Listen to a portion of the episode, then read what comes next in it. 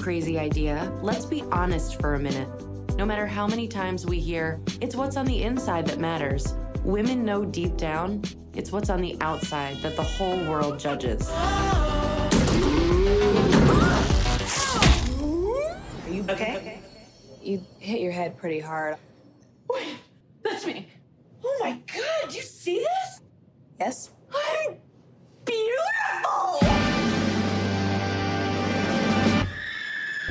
It true that if you feel pretty in the inside, people will see you pretty? Yes, that Yeah. is true. 100%. Just think about, you know, the people that that you know who are the most confident. And some of them you're like, why are you confident? But you're like, it works. Yeah. You're hot. Rory, as a man, when you see a woman, do you pay attention on the outside or in the inside? Well, I think everyone's Things first. go right, you see yeah. her inside. It's okay. right there. Put it right there.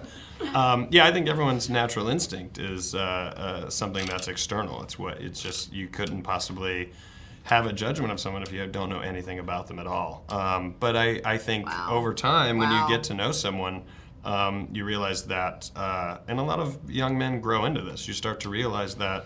Uh, the external is not the, the value or the relationship that you have with somebody. You start to realize that it's it's who they are and it's who you are with them. Why confidence is the best accessory that everybody should wear? Um, I think that's the perfect way of saying it because people really respond to the energy you put out there. If you walk in a room and you're, you know, sitting like if you're walking like Rory, you know, it's not. But then I'm look at this. this. But then put your shoulders back.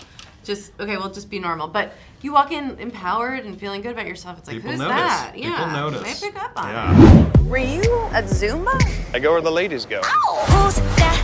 Oh, you're the go to the gym to pick up chicks guy. No, I'm the guy who sits next to you in high school and wants to ask you out, but I chicken out. Really? And then monitor your status, hoping that you'll be single at the reunion. But if you're not, it's great. I don't care. You're happy for her? I'm happy for her. That's not real, by the way. By the way, that's not real. That's me painting a picture.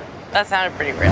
And how come low self-esteem can affect relationships and career accomplishments? Oh, I no question they can. I think. Look at me. Yeah. How did you do it? I've just battled. You I've just battled. battled your Every whole day is a battle.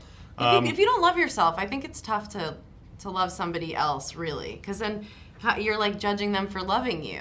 You know, I think it's got to start with you loving yeah. yourself. And it's also hard to a- attract people to that. If they see that you don't even love yourself, they almost wonder, well, then what is it that you're, what, what are you, what am I attracted to about you? So, Why do you think that women have a lot of pressure with body images? I think um, one living in Miami is tough, uh, and I think every magazine you pick up, all the women for so long have looked the same, like the same kinds of exact body, and uh, you know, it's really important. I think that we and people want to see a more diverse, yeah.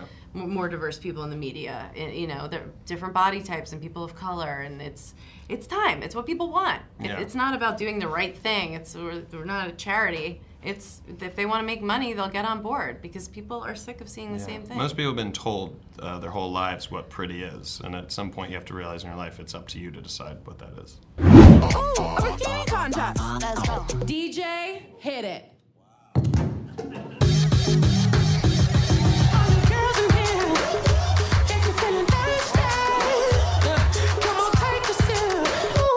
Shimmy, shimmy, yeah, shimmy, yeah, shimmy, I thought you might want a sneak peek of what's to come. I don't know if you know what sneak peek means. You're completely naked. Oh, oh, oh,